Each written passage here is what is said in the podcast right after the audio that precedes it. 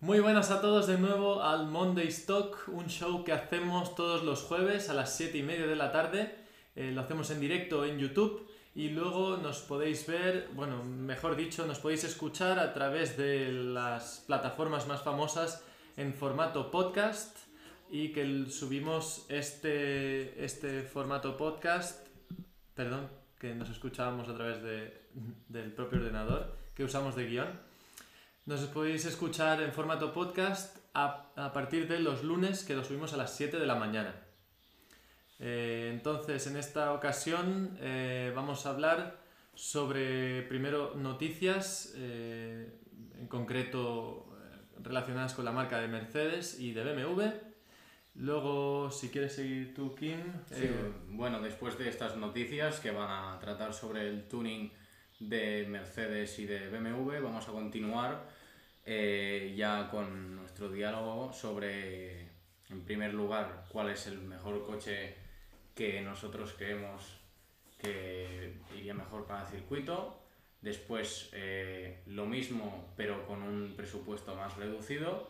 Después seguiríamos hablando eh, sobre las cajas automáticas o manuales.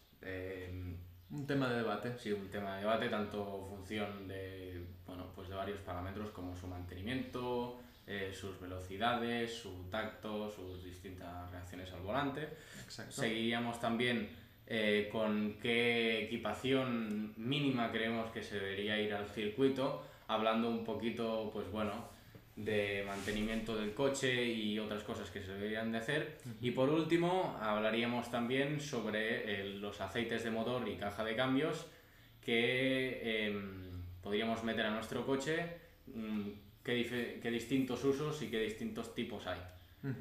Correcto. Y bueno, eh, si queréis... Y, contestar las preguntas que hagáis en el chat. Sí, alguna ah, pregunta que tengáis, vamos a ir hablando, eh, vamos revisando el chat de tanto en cuando, si vemos que hay alguna...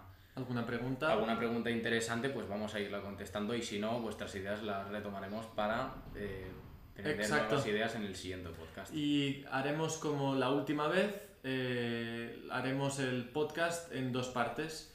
Eh, primero haremos bueno, una primera parte de 30 minutos, una segunda parte de 30 minutos y esperaremos eh, responder preguntas al final de cada una de estas dos partes.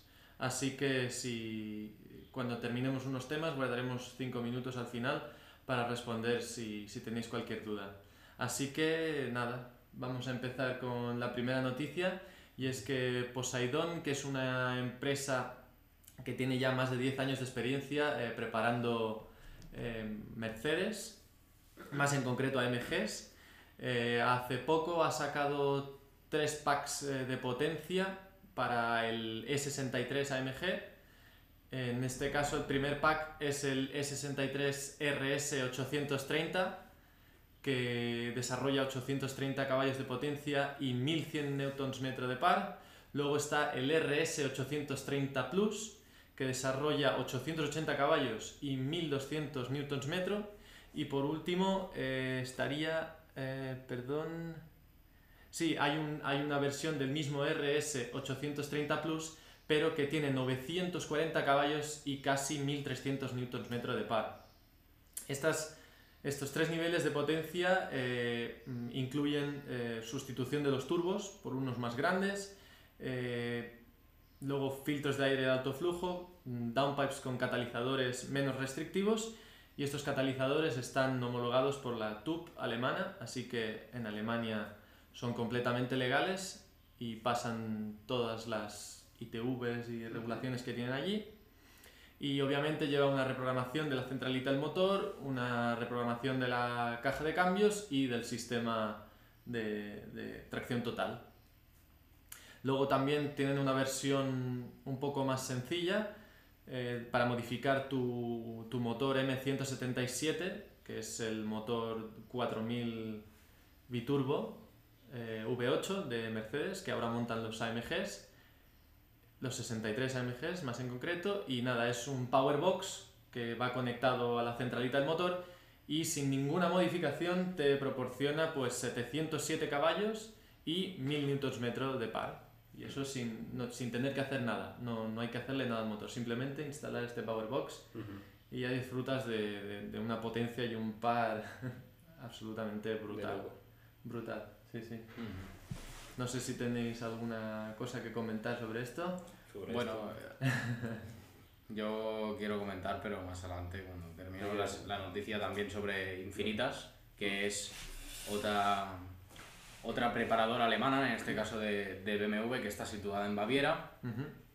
y bueno, se dedica a la preparación de, de BMWs y ahora mismo está desarrollando eh, un sistema que ellos llaman Hybrid Charge, en que consiste en una mejora para los motores S55, es decir, tanto para M2 Competition como para eh, M3 y M4 F80s.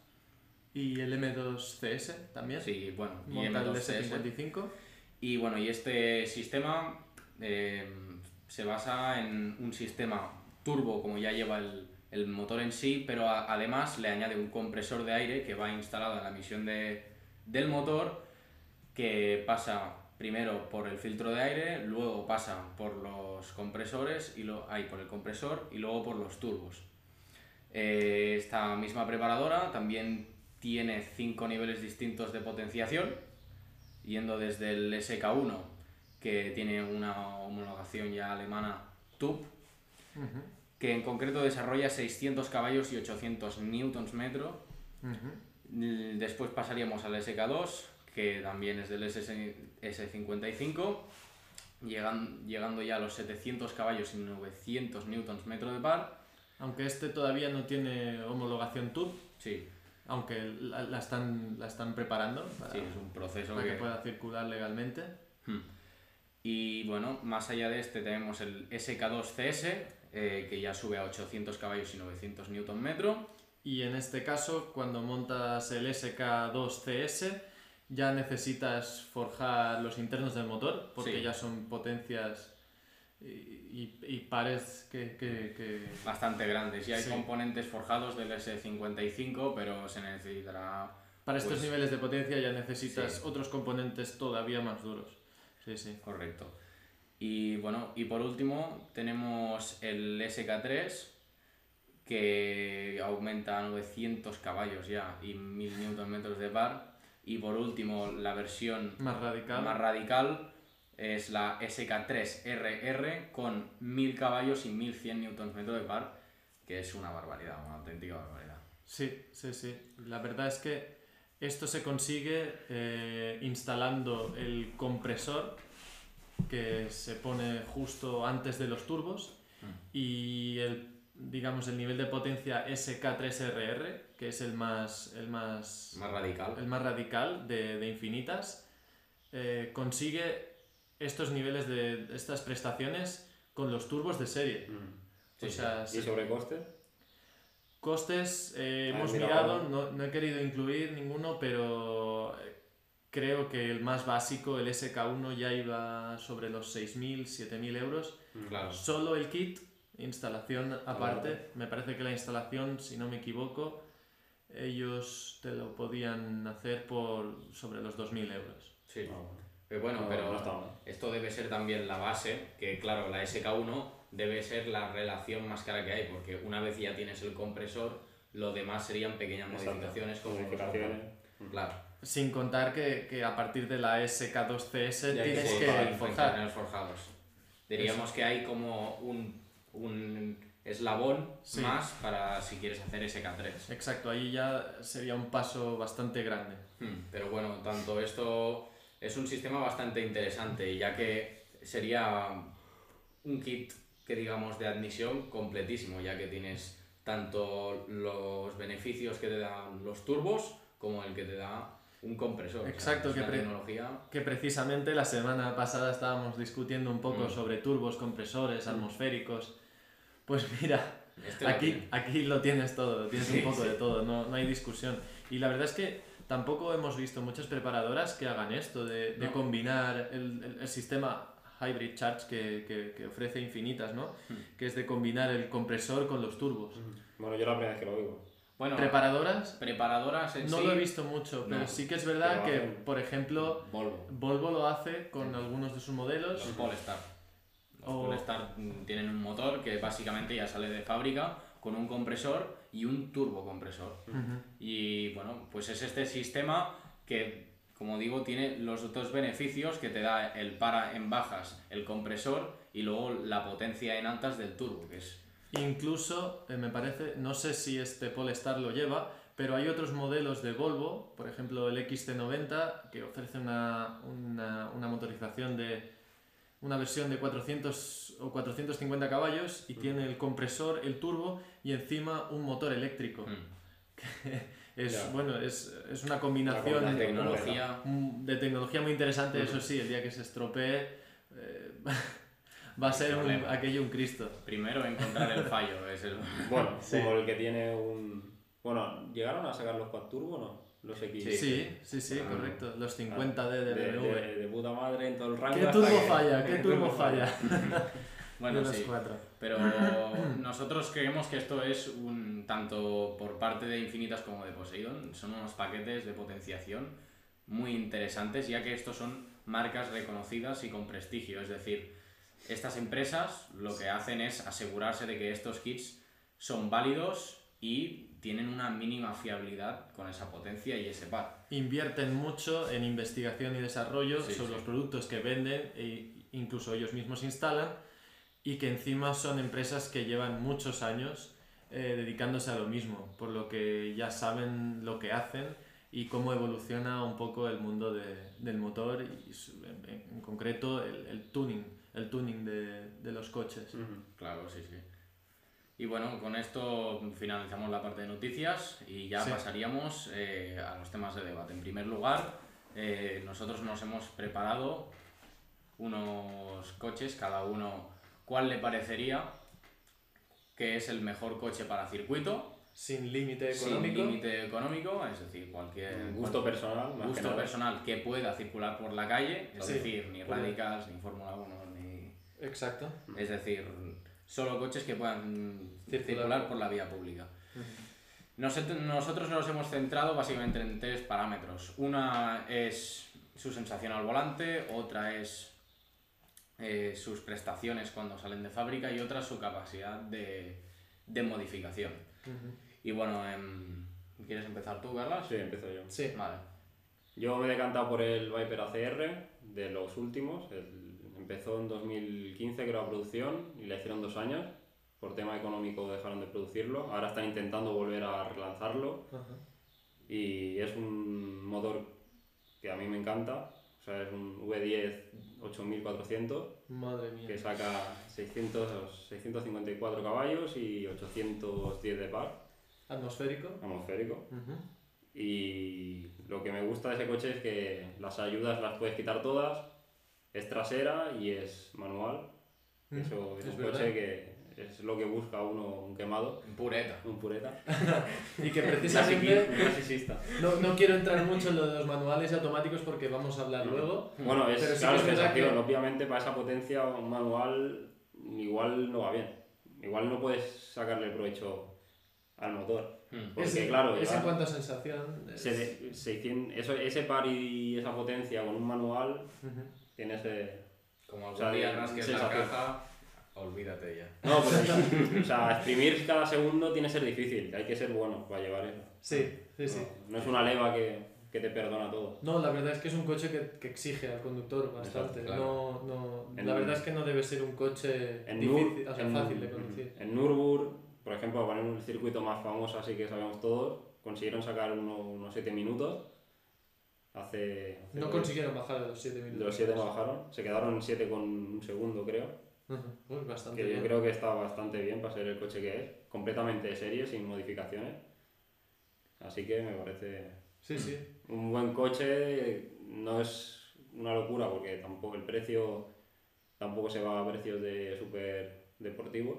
Sí, como podríamos hablar de Porsches o creo, cosas- creo, me lo estoy inventando, creo que no pasa de 200.000, no lo sé, no lo he mirado, pero sobre los 200.000 andará el coche. El ACR. Es como los coches americanos, ¿no? Que te ofrecen mucha potencia Exacto. Igual me he pasado. y, y- y gamas altas. Por ejemplo, un, un, Ge- un Una gama alta de, de, de un coche americano no es tan cara como una gama alta de un coche alemán. Sí, Claro. eso es Por ejemplo, el Dimon, para sa- salir del tema rápido, son 800 caballos y te lo venden por 80.000 euros. o Un Demon de un Challenger. Un Challenger. Es un coche que, joder. Sí, sí, sí. Para correr y precio. Para líneas rectas Mm. como... Como un GTR. como... hablaremos. Sí. Bueno, y sí, no, lo que Y tiene, lo que Puma. tiene el, el Dodge este es que Mm. las sensaciones son muy, Exacto, es un coche que está pensado para circuito. como se diría en inglés, muy raw, son muy, no sé, La sensación más el llevada al extremo, es decir, Exacto. sí, O es sea, un no, es un, no es un típical americano, no es un coche típico americano, es un coche que desde que nació ya se diferenció de sus sí, competidores, o sea, no Sí, tenía sí. competidores, por así decirlo, en es, Estados Unidos. es un- ha enfocado a, al enfocado- circuito. Exacto, es más para competir contra Europa que contra América. por así decirlo. Ujú. Bueno, pues eh, sigo yo, si os parece. Sí. Yo tengo, bueno, he elegido el Nissan GTR R35. Y bueno, básicamente he elegido este coche, mm, primero de todo, porque es un coche muy eficaz. En segundo lugar, su precio, porque para conseguir las cifras que consigue y sus sensaciones al volante, creo que es un precio bastante asequible en comparación a- lo que dan otras marcas. Y tercero, su gran capacidad de modificación, eh, porque Sí.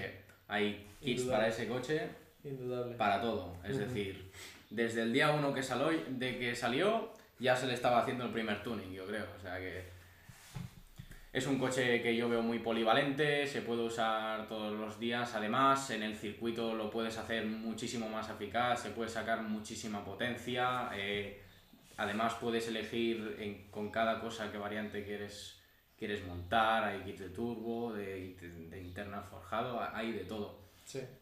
Y además, la única pega que yo le veo a ese coche que estaría bien solucionar es eh, lo que pesa, porque son 1800 kilos de coche. Pero se tiene que decir que mm, con su sistema de, de tracción, a las cuatro ruedas, eh, un V6, que el peso es casi 50-50, es un coche que yo veo para circuito una máquina que, que puede que puede ahuyentar al, al Viper de Curtada, por ejemplo. Además es turbo, o sea, yo lo veo un muy buen coche para potenciar. Sí, es sobre todo en cuanto a potenciación no hay discusión. Sí, Sí, O sea, coche para tocarle cosas. es un, es un coche que hace, bueno, cuando salió la versión más básica salía con 400 y poco caballos Mm. y parten creo que de la misma base, ¿no? Un 3600, un 3800, 3600. 3600 Referen- V6. Referente a Black Series y todo esto. O sea, todas las evoluciones que han tenido. Sí, eh, bueno, la base es la misma, Sí, el motor. Creo que Es un, un V6 Sí, de cada vez 3600 sí. centímetros cúbicos con dos turbos y a partir de ahí pues Se fue evolucionando Ahí- hasta llegar ahora a la actual versión Nismo, Sí. que ya viene muy preparada, con 600 caballos, o sea, de fábrica.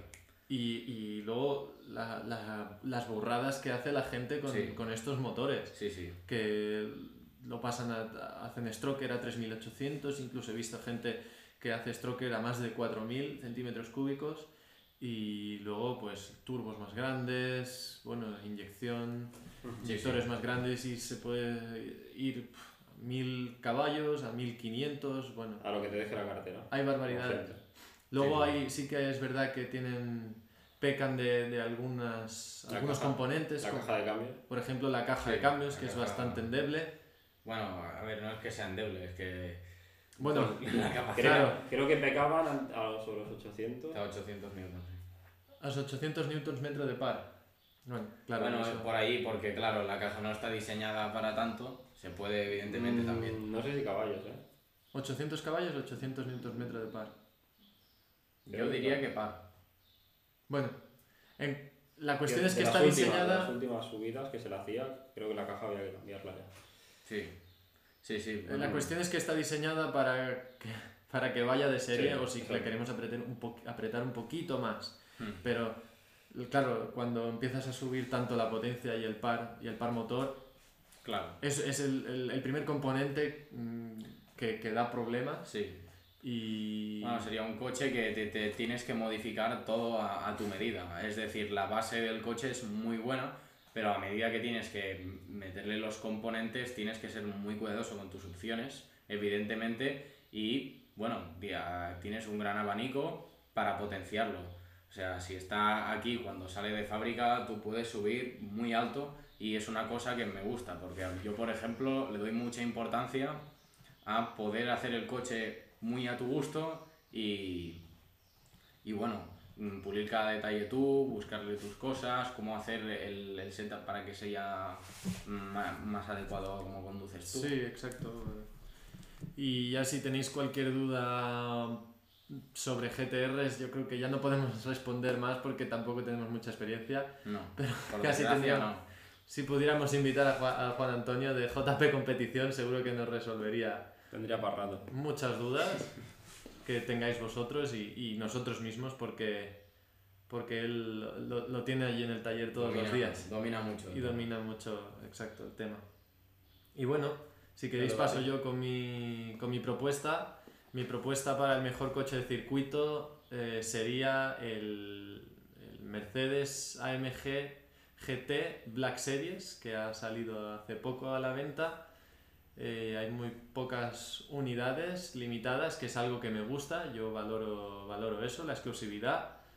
También valoro la, la ingeniería alemana y la filosofía alemana en general. Me gusta mucho que cuiden cualquier detalle eh, claro, con respecto a los japoneses o a los americanos, el detalle lo tienen mucho más en cuenta, eh, desde la mecánica hasta la, la carrocería y, y, aerodinámica e incluso el interior. Es un coche para circuito que, que tiene matrículas para poder circular por calle y el interior, la verdad es que es precioso. Sí, sí. lo puedes utilizar día a día, de daily. Sí. modo, modo, seguro, modo confort, seguro que... Exacto, lo sí, poderse se puede utilizar a diario, pero me refiero que en cuanto a la estética, los americanos y los japoneses, por ejemplo, al interior, pues tampoco es que le pongan mucho, mucho, mucho énfasis, pero los alemanes, incluso un coche que está hecho para circuito, tú ves el interior de ese coche y la verdad es que es precioso. Luego, sensaciones al volante. No puedo hablar porque no, lo, no lo he probado. Imagino que será una, auténtica, una auténtica virguería, pero, pero sí, a esos niveles de, de ingeniería en los que trabaja Mercedes con tecnología de la Fórmula 1, eh, es indudable que, que, tiene que ser, al menos para, para nosotros, eh, una, una, maravilla. Y nada, no sé si queréis pasar ya al siguiente tema. Sí, bueno. Eh, luego, el siguiente tema que sería cambios automáticos versus cambios manuales. Me estoy riendo del mareo. este tema, como vemos que nos quedan 5 minutos, vamos a aprovechar para responder alguna pregunta que tenemos en el chat eh, mm, sí, bueno, básicamente y, lo que han y De, y de esta manera introducimos el tema. El tema que, que, ampliaremos un poco más ahora en la segunda parte del podcast. Eh, y es eso, tenemos una pregunta de Gabriela Dalforno eh, y nos dice si preferimos manual o automático. Eh, con esto introducimos cambio automático versus cambio manual.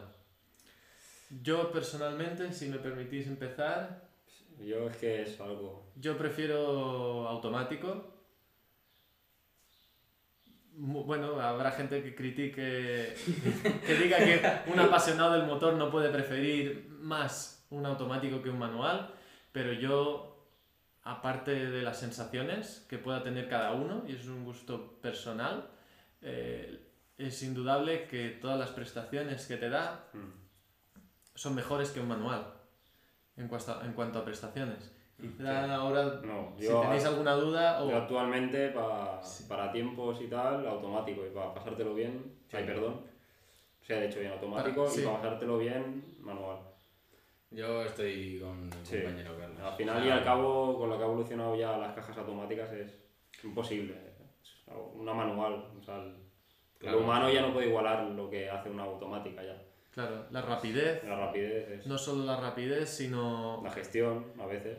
La gestión de regular cambios.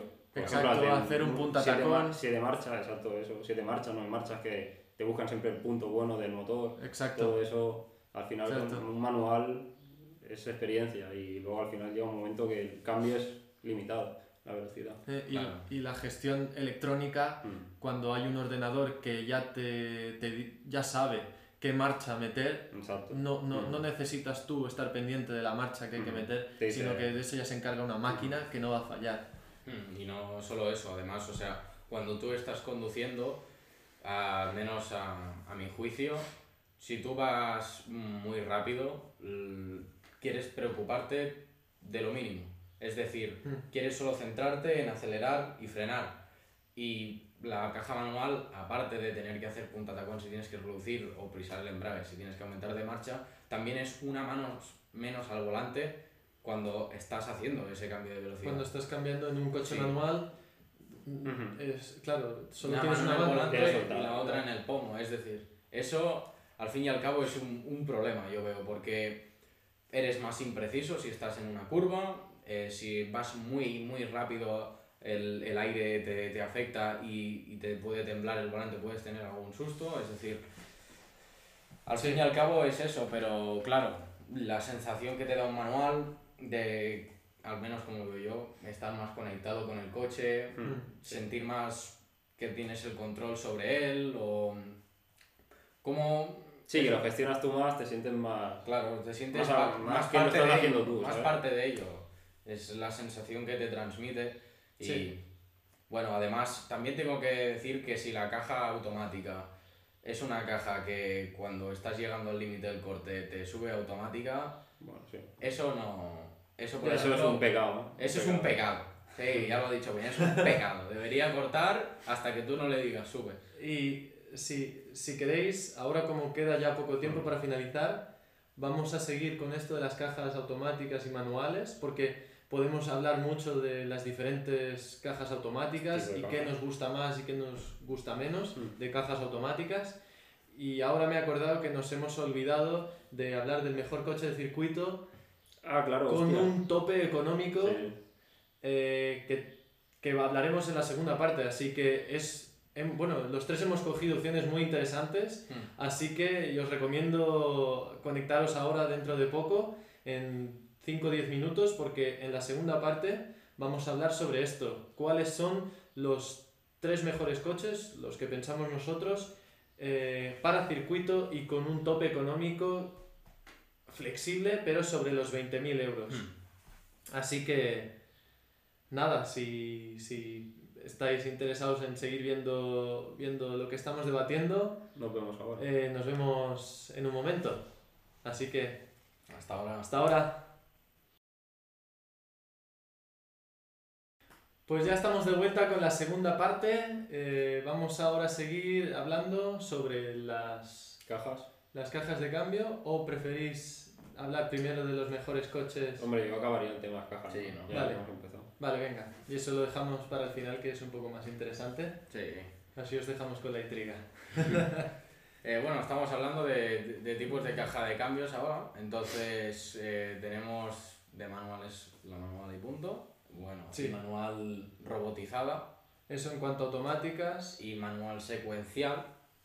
Y por parte de las automáticas tendríamos las de convertidor de par, las de doble embrague, las de, de relación de transmisión variable constantemente, eh, las de multidisco Sí, hay multidisco también. y me, deja, me queda una, ¿no? Por decir. Hay, ya hay, hay, o sea, estas son las más... Bueno, las, más extendidas en el mercado. Exacto, en cuanto a automáticas. Hmm. Seguro que nos dejamos alguna porque obviamente con... Algún todo- invento habrá por allí. Con los coches eléctricos que están saliendo y tal, hay, mm, los fabricantes... ¿Pasa algo? No sé. ¿Eh? ¿Eh? Los fabricantes de coches eléctricos, muchos están haciendo sus propios diseños de cajas automáticas. Por ejemplo, no sé qué tipo de caja automática, pero sé que es diferente a todas las que habíamos visto. La del Koenigsegg Regera, Hmm. que combina un motor V8 biturbo de combustión con un, un motor eléctrico. Entonces, Que la caja la tenía asociada, ¿no? Al... Creo que La no, caja- no tenía cambios en sí, que era No, todo es fluido. una- exacto, es una única marca, exacto. Lo que no sé es cómo está diseñada, pero, pero sí, es, es, es así. O sea, Koenigsegg hizo un invento que, que, que, bueno, para, para este coche, que el Koenigsegg Regera, para poder usar la, o más bien llevar la, la fuerza del motor eléctrico y de combustión a las ruedas. Sí. Y fue a través de este tipo de caja de cambios Mm. que no tiene relaciones. Sí, no tiene ninguna relación. de sistemas híbridos también está la constante La CVT, la CVT, que es como un, variador. Sí, es básicamente Como es, un, es un variador realmente.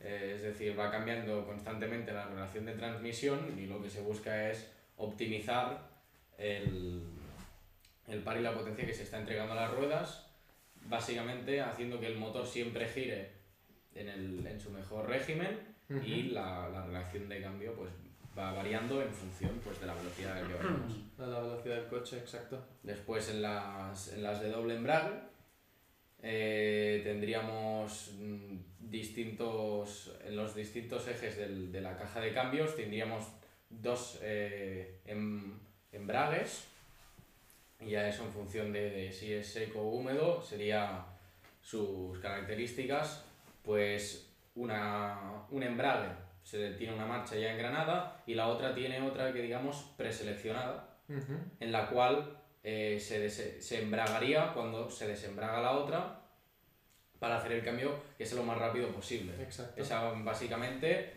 aparte de las manuales secuenciales, es la caja actualmente más rápida que hay en el mercado, diría yo. ¿no? Sí, las de doble embrague. Mm. ¿No superaron algunas de convertidor ya?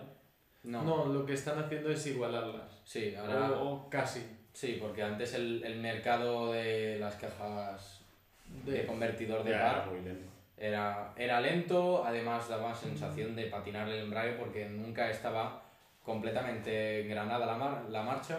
Era, era incluso, la sensación era más parecida a la CVT. Sí, Ujú. Sí, sí, al- como si fuera un variador. Claro, exacto. porque daba sensación de patinar el embrague. Hoy en día ya no, porque llevan unos bloqueadores hidráulicos que lo que hacen es que, di- que digamos, engranar la marcha y notas que el- la caja va en sintonía con el motor. Exacto. que básicamente es un bloqueador. Eh, hoy en día, pues, la, es decir, lo que le ha dicho Lucas, están llegando a un punto que se acercan muchísimo a las de doble embrague Sí. Y, y Ah. bueno, yo eh, personalmente yo escogería una de convertidor Y tanto. hoy, hoy en día, hoy en día. Pero no... Coincidimos todos Sí. en que cogeríamos, o sea, de, de Sí. toda la gama de Por, por automáticas. esas, esas milésimas de segundo, luego lo que te ahorras en mantenimiento. Sí, claro, es decir, Y, un y uso... aguanta mucho más par. Sí, Sí. también. Es que Eh, estabas comentando, ¿querías comentar tú algo? Bueno, básicamente lo que quería decir es que las cajas, automat las cajas automáticas de doble embrague, eh, aparte de lo que ha dicho mm, Carlas, su mantenimiento es más estricto si tienes un uso muy deportivo, ya que los discos se, se gastan muy rápido, los selectores también, eh, hay, requieren mantenimiento si son de húmedas, de, de cambio de aceite más constante aún. Ujú.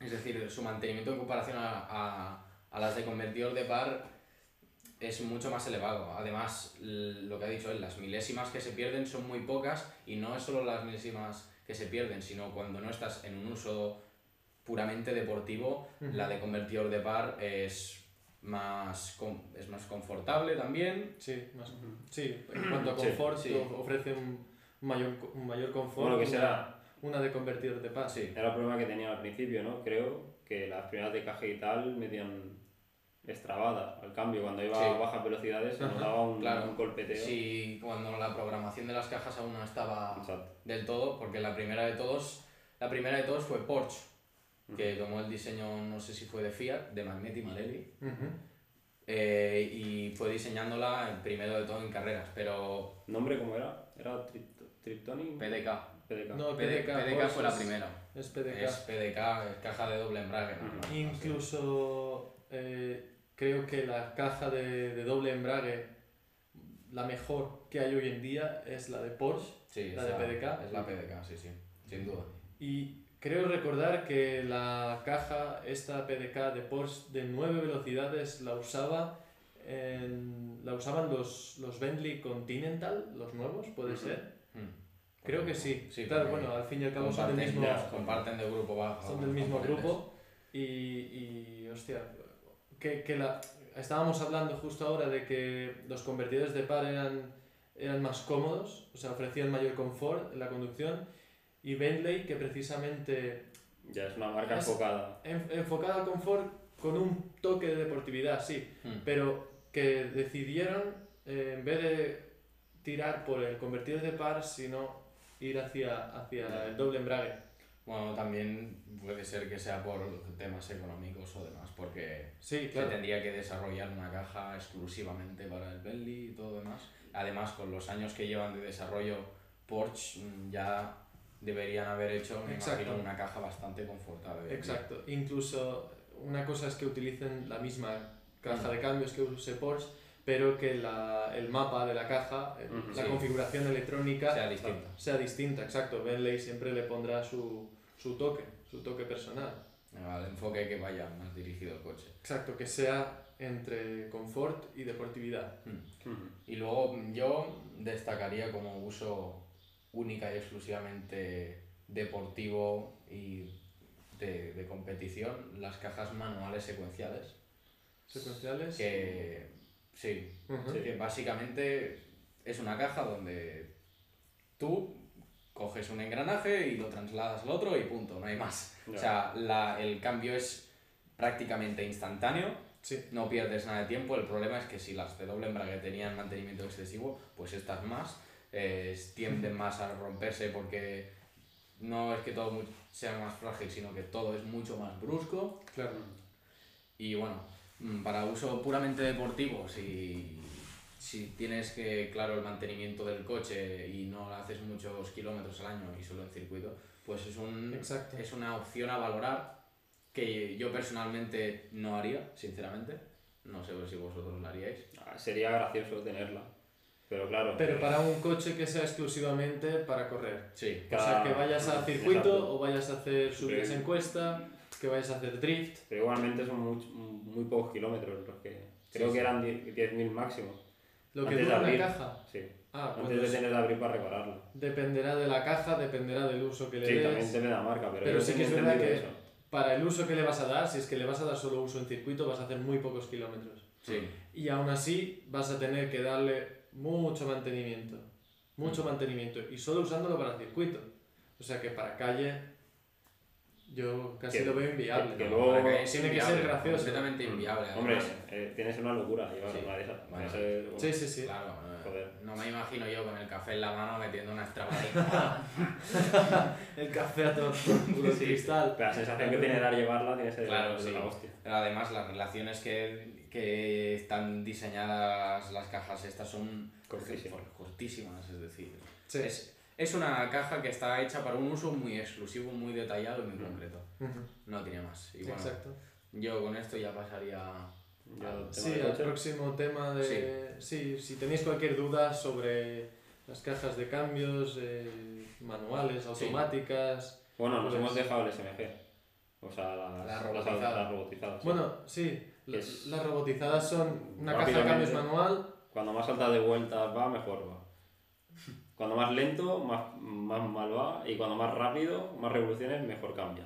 Más rápida es. Mm. Sí, al menos la experiencia que tenemos es esa. Eh, al menos en coches, coches que sean de enfoque deportivo. En otros coches más daily, que tenemos algún ejemplo, sí que Sí, son no, un poco... Pero por, por- por- definirlo, si Mm. alguien no lo tiene claro, una caja robotizada Exacto. estas es una caja manual con, con una centralita y una serie de circuitos hidráulicos que actúan como si Sí, tú el hicieras pisaras embrague, cambiaras de marcha manualmente, pues eso todo lo hace un robot y un circuito hidráulico. Mm. Básicamente el, el accionamiento de- del embrague no va por pedal, puede ir por sistema hidráulica o por motor eléctrico. Sí. Simplemente es un, un robot o un sistema Ujú. el cual pues pisa el embrague como si tú estuvieras con el pie. Exacto. Y al menos la sensación que tenemos nosotros con coches eh, mm, Sí, para que el hemos- día a día, Que, o que hemos podido usar. sí, que hemos podido usar, es una, una sensación de una caja un poco patosa. ¿no? Sí, es Mm. una forma barata para los fabricantes de vender un coche automático, Mm, porque también. te venden un coche automático, pero realmente Es que es- es, es manual. Pero oye, oye, si alguien necesita un coche automático y económico, es la opción más barata. Sí. Eh, Se ahorran muchos costes, pero la sensación es bastante pésima, sinceramente. Eh, para nosotros, de cara a una, yo creo que a una persona normal, sí que puede notar una diferencia mm. entre un convertidor de par y una robotizada, pero el que quiera un coche que le lleve de un punto A a un punto B, le va a dar bastante igual. Mm. Pero nosotros sí que es verdad que notamos que la, sensación es, es, es, bastante mala. Y eso sí que es verdad, como ha dicho Carlas al principio, que, que cuanto más alto de vueltas vas, más, fino eh, cambia. más fino cambia y más rápido hace ese cambio. Eh, no sé si eso supongo que depende un poco de la gestión electrónica. Sí, sí eso lo que lo El manda refinamiento que tenga lo manda la centralita de, de, este sistema de la caja de cambios robotizada. Sí, después en, en vehículos deportivos, por ejemplo, Lamborghini sí, con, con el Lamborghini, el, Ferrari, mm, eh, Pagani, eh, todas estas marcas eh, montan estas cajas. Sí. Básicamente, mm, una, una razón, aparte de su velocidad, que bueno, es relativamente buena, es por su peso. Velocidad de cambio, quiere sí. decir. Ah. O sea, no es, no es mejor, lo mejor es de doble embrague, pero el peso que tiene la caja es bastante más ligero que una de doble embrague. Porque estamos hablando de una caja manual. Correcto. Estamos hablando de una caja manual robotizada, pero mm. no conlleva montar una caja de cambios automática que, que, que, tiene que llevar, bueno, es un arma toste enorme. lo, que, lo que escucha mucho es que los Lamborghinis con esa caja dicen que por ciudad son terroríficos. bueno, pero es como todas las No, pero me refiero de las estrabadas que tienes de la caja, con tantos caballos con esa caja, esa gestión que tiene. Igual, y, y, me parece que Maserati usaba el mismo diseño en su cuatro porte. Lo abandonó. Y lo abandonó, obviamente. Lo abandonó porque era un coche que era de confort, pues la caja no. Sí, incluso la parte de confort Incluso el Lamborghini, cuando tenía el Gallardo, con, con esta caja de cambios manual robotizada que la llamaban e-gear, e-gear, eh, el cambio este recomendaban que cuando estabas en un stop que no dejaras el coche en primera, sino que lo tocaras las dos levas para poner el coche en punto muerto. Porque si no resulta que al estar en primera el, el, el motor sigue girando, el embrague seguía girando un poquito y lo iba desgastando. Entonces eso es forzar un poco la caja de cambios, obviamente gastar el embrague innecesariamente, recalentar todo, todo el kit de embrague y toda la transmisión. Y bueno, que es un diseño que se, se va, bueno, se va, se va dejando de usar, hmm. menos fabricantes lo van usando, pero sí que es verdad que, por ejemplo, los aventadores siguen usando este sistema, un poquito más desarrollado, claro. han corregido varios errores, pero se sigue usando. No sabemos si la próxima versión, el, el sucesor del Aventador, lo va a seguir usando, porque el sucesor del Gallardo, que es el Huracán, ya ha tirado por el, el, el doble embrague. Sí. Bueno, claro, es que a, a, medida que vayan progresando las de doble embrague, se aligeren las cajas y, y mejore su rendimiento, se va a quedar en desuso porque no va a suponer ningún beneficio para el coche Exacto. montar esa caja. Es decir, simplemente se quedará para los coches de, de, de consumo económicos. Y al, y al final esas marcas pueden estirar más en materiales más buenos, más ligeros porque al final el precio final al cliente no lo afecta tanto como uno que un El cliente lo va a pagar. Sí, sí, Si le cuesta 500.000 o 520.000... Va a pagar por una caja de titanio, si hace falta, porque sea más ligera. Le va a dar igual. que sea así, exacto, lo va a pagar. En eso es lo bueno de, de jugar en, esa, en esos rangos de precio. exacto. El precio no es una... Exacto. No es, un, no es un inconveniente. Bueno, bueno pues que pasamos a los breaks. Volvemos con los coches. Volvemos con los mejores coches de circuito que pensamos nosotros que son los mejores, pero esta vez, no como antes, que no tenían un tope económico, ahora sí hemos decidido que ronden o que no sobrepasen, si sobrepasa un poco más, bueno, como no es un coche, o sea, el coche que os vamos a decir no es un coche de serie, sino que nos permitimos decir que lo, lo podemos modificar. Mm. Eh, la cuestión es que no sobrepase o que ronde los 20.000 euros. Hmm. Entonces, eh, Carlas, tú mismo puedes empezar. Vale. Sería con el precio incluido del coche, buscando un, una base buena, un 25, un 28 para que se mueva bien ya. Están rondando ahora mismo unos 7.000. ¿Pero qué coche es? El de 36. Ah, que se me ha ido, perdón. Eh, un sería un E36, un 20, pero es que he dicho 25 y 28 ya se me ha ido la. Ya, ya, claro. la eh. Nosotros estamos Ya, ya. acostumbrados a. Pues un, sería un E36 con un 2500 o un 2800 de motor, Ujú. Algo asequible. Bueno, es asequible, ahora mismo están El precios- mercado. Está el mercado, ha subido bastante. Los puedes encontrar de 5.000 hasta 8.000. Y Sí. sería ya. Eso sería de base. O sea, normalmente son coches de serie. Luego, ¿qué, Luego- qué modificaciones harías para, para que sea el mejor? O sea, Para entrar al circuito, Coche un de- E36 sobre todo necesita suspensiones, porque las de serie son, son blandas. Es un coche cómodo de la época. Sí, sí, claro. No es un coche que estaba enfocado. Un M3, incluso un M3 a veces estaba Bueno, bastante cómodo y de aunque, esa época. y aunque tenga suspensiones deportivas. Tiene muchos años. Tiene muchos exacto. años. O sea, lo básico sería unas unas roscadas sobre 2.000 euros. A buscar algo que puedas ajustarlo bien, que tenga tres vías o dos al menos. Luego sería estabilizadoras, llantas con sus buenos semi-slicks, si para circuito, Llantas ligeras. llantas ligeras, obvio, que sobre todo si son ligeras hay algunas de algunas marcas como Japan Racing que han sacado un nuevo modelo que son baratitas o ya te va sobre los 2.000 euros Como Apex, por ejemplo. exactamente Apex pero claro ya son Sí, son ya estamos, ya estamos poniendo un límite de 20.000 ya son ponle 6.000 del coche 7.000 2.000 de llantas 2.000 de suspensiones luego una jaula de 6 puntos también se va sobre los 2.000 euros Ya tenemos. barras de refuerzo de torretas que son sobre unos 300, estabilizadora le he dicho, Sí. Sí, estabilizadoras. que también son otros 300 euros. Bueno, pues tampoco iría tan apurado. Así para dejar lo básico para circuito, semi-baggage o baggage, Y luego también si quieres cambiar volante, pomo y Exacto. cosas así, esas pero así estricto, estricto, semi-baggage sobre todo, o Mm. baggage que también si no son homologables no se va mucho de precio. La pareja, algunas por, por 500 euros hay algún, algún juego de dos. La pareja. La pareja, Ajá. pues si quieres llevar algún copiloto siempre va bien. Y eso. Ar- Arneses, con la jaula sí. Con la jaula los arneses siempre está de más. ¿Y por qué has decidido un E E36? Es un coche que tengo yo, lo conozco.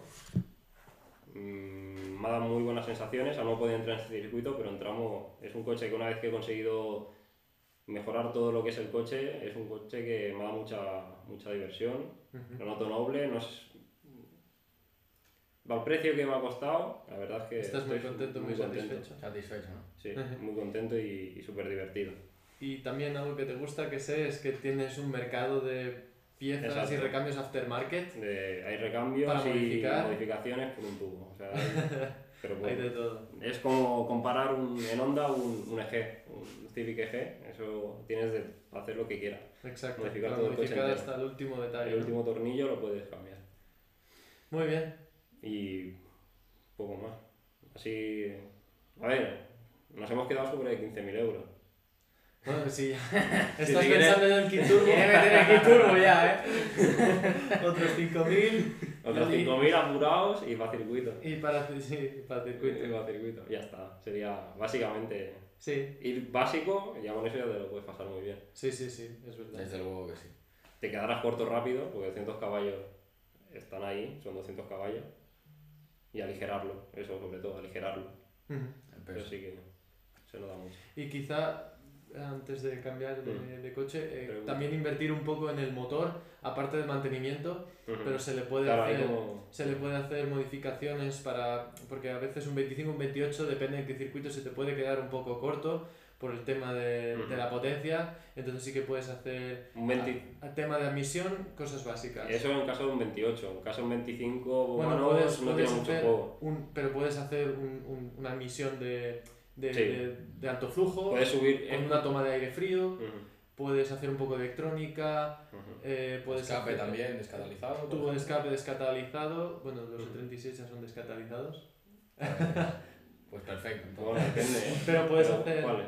E36 son todos descatalizados. Bueno, no, No. en cuanto a los colectores. No, yo digo Ah, vale, escape, vale, yo vale, digo vale. escape. Ah, bueno, vale, pensaba vale, que- vale. vale, vale. Colectores de escape y escape descatalizado, todo eh, recto con algún silenciador deportivo. Con eso también se puede ajustar un poco mejor la Yo electrónica. 25 se escuchaba hasta 210 caballos que se pueden subir. Incluso aligerar el volante de inercia o montar un aligerado. Bueno, eso ya... Tiene sí. mucho juego. Claro, es que, es que hay muchas cosas. Un 28 gastándote. Son detallitos que subes un Mm. poco más de potencia y... y- Bueno, gastándote un 28, 1500 euros por ahí, puedes rozar los 230 caballos. Exacto, muy interesante. Sí, sí. Sí, Está sí. muy bien. Pues si queréis pasamos ya a la elección de Kim. Bueno, mi propuesta también es un BMW, eh, en mi caso es un eh, 90, 91, 92.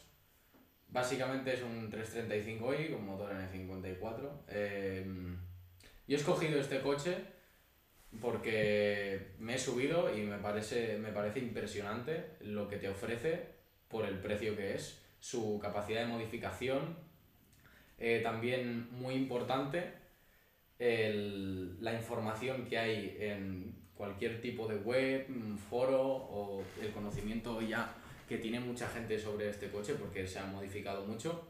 Sí, es verdad. Y además, pues bueno, también como, como dice Carlas, eh, tiene mucho para modificar. Puede que no tanto como E36 de, por el momento, pero sigues teniendo un gran abanico de, de elecciones para modificarlo. sí. Bueno, tiene el, Rock- el Rocket Band y todo, o sea, ya. Sí, sí, hay... Tiene- Bueno, en cuanto a estética, Estética, o sea, que ya tiene esta estética de esta. potenciación de Sí. motor, Yo- chasis, eh, suspensiones, Sí, sí. Yo todo tipo de, de. Por ejemplo, lo que veo que le haría al, al coche, en primer lugar, eh, sería mejoras de chasis, eh, cambiar suspensiones, eh, diferencial, porque de serie lleva un abierto, un autoblocante. ¿Ves? Eso, eso me he olvidado yo. El autoblocante, 2000 más, sumarle.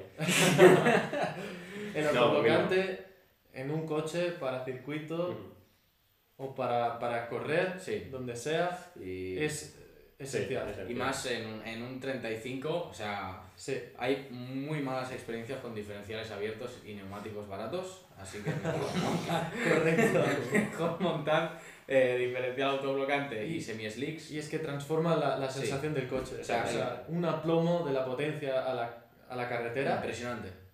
Impresionante. Sí, exacto. El- la capacidad que tienes de motricidad es la noche y el día.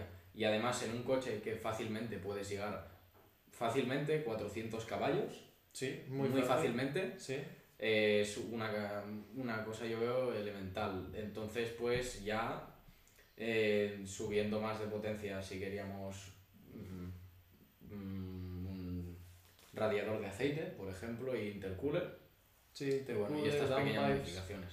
Pero yo en, en 20.000, para quedarme cerca de los 20.000, haría esto: coche, suspensiones, diferencial y vaciar todo lo que puedas por dentro. Y si lo que buscas es potenciar tu N54 de serie, nosotros hacemos dos packs básicos, Mm. que es, bueno, en realidad son tres, más bien cuatro. cuatro, que sería eh, electrónica solo para ganar algo de caballos, eh, electrónica con downpipes, ganas un poco más, electrónica e intercooler, ganas un poquito más, y el cuarto sería electrónica, downpipes e intercooler, es un pack muy sencillo, y llegas a los 420 caballos con gasolina 98 y 650 de metro de par, si no recuerdo mal. Y eso es algo que ofrecemos eh, para todos y es un ejemplo de que es muy fácil potenciar un, un N54. Ujú. Y esa es mi propuesta. Pues, y, dale. Y yo paso con mi propuesta y yo he escogido el BMW M5 E39. Todo metas, ¿eh? Todo bien. No Sí. La verdad es que si vais a un circuito a ver tandas de Sí. drift o, o de tiempos, os vais a encontrar mayormente BMWs, porque son coches realmente asequibles y que ofrecen prestaciones y sensaciones muy buenas. Sí. Eh, yo en mi caso he escogido el M5 porque hace poco eh, adquirimos uno aquí en Mondays Are Stunning, eh, donde bueno, utilizamos como proyecto, le reparamos algunas cosas que tenía, que tenía deficientes y, y nada, el hecho de, de conducirlo, la sensación que me dio eh, es, es de las que más me ha gustado. Es un coche que puedes encontrar, cada vez cuesta más, pero todavía se puede encontrar por menos de 20.000 euros y que realmente no tienes que, o sea, hay tampoco hay tanto mercado como en vuestras dos opciones para, para piezas aftermarket Mm, para piezas de modificación. No hay tanto. Muy poco menos. No, no, Mm, no he indagado mucho, pero no hay tanto. No. Para E39, sobre todo lo que hay es para Serie 3, eso sí que es verdad, Exacto. E39 es un Serie 5. Eh, pero con el coche, todos los mantenimientos hechos y unas suspensiones bien, Sí. o sea, unas suspensiones buenas, Sí. eh, la verdad es que es una máquina muy, muy chula, que se disfruta mucho, la sensación al volante, eh, y yo creo que es bastante, bueno, que es, es indudable que, Que es una buena máquina. que es muy buena máquina. Hay mucha gente que la ha preparado para ir a Nürburgring y, y- y lo han disfrutado mucho porque el, el- el chasis, la sensación está muy bien hecha. No es un, un Serie 3, es una, ya estamos hablando de, de un Serie 5 que es, una, es un chasis un poco más grande, más largo, más ancho. Sí, para un circuito más de velocidades más altas, yo diría. Exacto. para- y- Y- y- pero aún así, dime. Y contando que es un M5, que ya parte de una buena base. Sí, Claro, claro. Que ya hasta los 20.000. Claro, es que yo lo que veo que... Puedes encontrar... No, dime. Y la, la diferencia más grande no es el Serie 5, sino que Lucas en su elección ya parte de un M, Es decir, el coche está preparado para correr. Eh, tanto Carlos como yo, los coches que hemos elegido en teoría son coches normales de calle. Ujú. Este ya, su, todo, tanto su taraje como la- el desarrollo del motor, de caja y de todo, El se- diseño que se hizo Sí. de ingeniería ya Es es, enfocado al, al racing, ¿no? Que digamos. Sí. Y los nuestros se tendrían que adaptar más, por ejemplo, diferencial Sí, autoblocante, estabilizadoras, todo esto ya son elementos que un M5 Ya lo- te lo ahorras. te lo ahorras. Y, y sí que es verdad, o sea, que con, con o sea, todavía, con, que, que, que aunque es cada vez más difícil, pero todavía se pueden encontrar de estos modelos con menos de, o sea, por menos de 20.000 euros y que con unas suspensiones de 2.000 o 3.000 euros, eh, llegando eh, al tope de 20.000, pues puedes conseguir una máquina de 400 caballos, un V8 de 5.000 centímetros cúbicos atmosférico, que te da una sensación, mm, bueno, muy... Depende de cada uno, ¿no? Pero es una sensación totalmente diferente a los turbos. Muy agradecida en el pedal del acelerador y, y la sensación al volante, la verdad es que a mí me ha encantado. Contrasta un poco con el hecho de que yo he dicho antes que prefiero las cajas automáticas a las manuales. Sí. Sí, Pero pero es que tampoco hay. Pero es que en este coche precio en no este hay. coche, la verdad, es de a mí, sensaciones... a mí me ha encantado. Me ha encantado. El 335, la caja se salva así. Claro, Pero, en tu caso, ¿qué preferirías? ¿Un 335 manual Bueno, o automático? pero también la, del- la de este 35 familiar va rápida y la de un convertible que tuvimos iba lenta. El cambio de marcha. Claro, el mapa, es el mapa. El mapa. Pero también hay 335 con cajas de cambios de Mm. doble embrague. Sí, de caja en azul. Sí, los de caja. Exacto.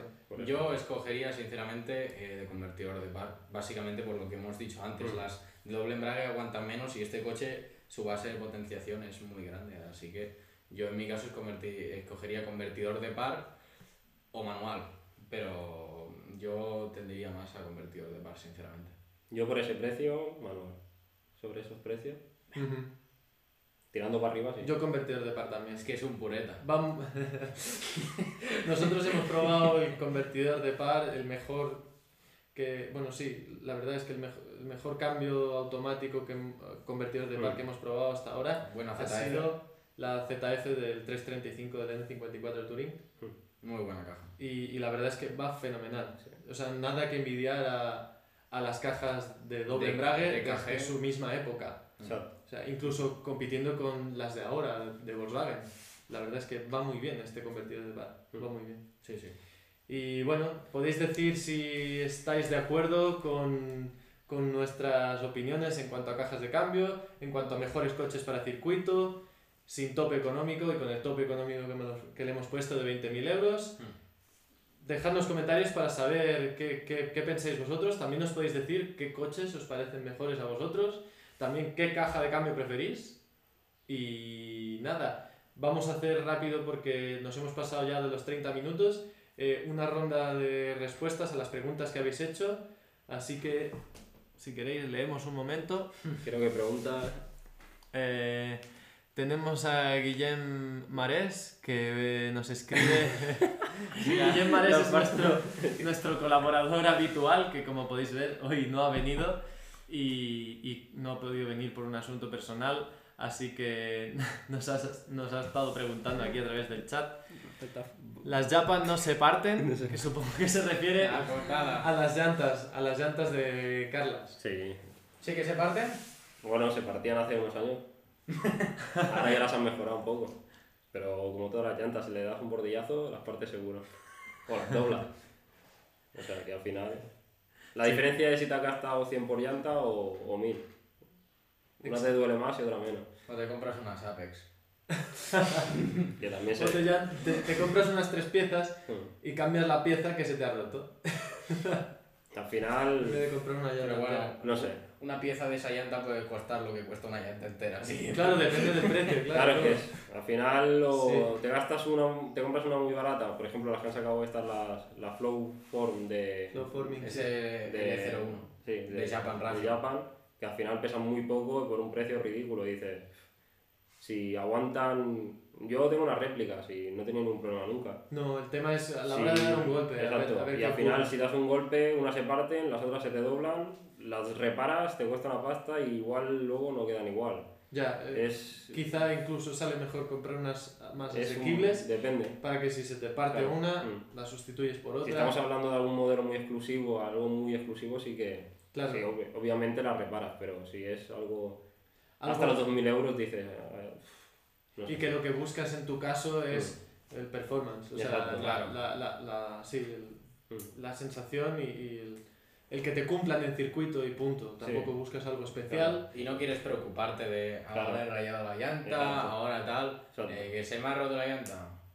Otra, Otra. otra. otra. Y un último comentario que leo también es que escriben, sería muy bonito ver a MGs en los circuitos. Y yo ahí estoy bastante de acuerdo. También, sí. Estaría bien. Sí, Hemos visto AMGs y más variedad en general, porque lo que vemos normalmente es BMWs, lo que manda. Lo que pero estaría, esta, sí que es verdad que el comentario, el comentario es, es bueno, es interesante ver Sí. AMGs y en, en general algo de variedad, Esto lo hablaremos, si queréis, en el próximo podcast. algún debate. Sí, sobre AMG y Vision M. Y que- Mercedes. Que estoy seguro que Guillem, nuestro colaborador que hoy falta, en cuanto a los mejores coches de circuito asequibles, eh, ha- habría Sí, tenido, sí, no sí. habría coincidido con nosotros, Sí, pero sí. que nosotros hemos escogido un BMW, sino que seguro que habría seleccionado o habría escogido Un 190, Evo. Un 190E algún Mercedes, seguro.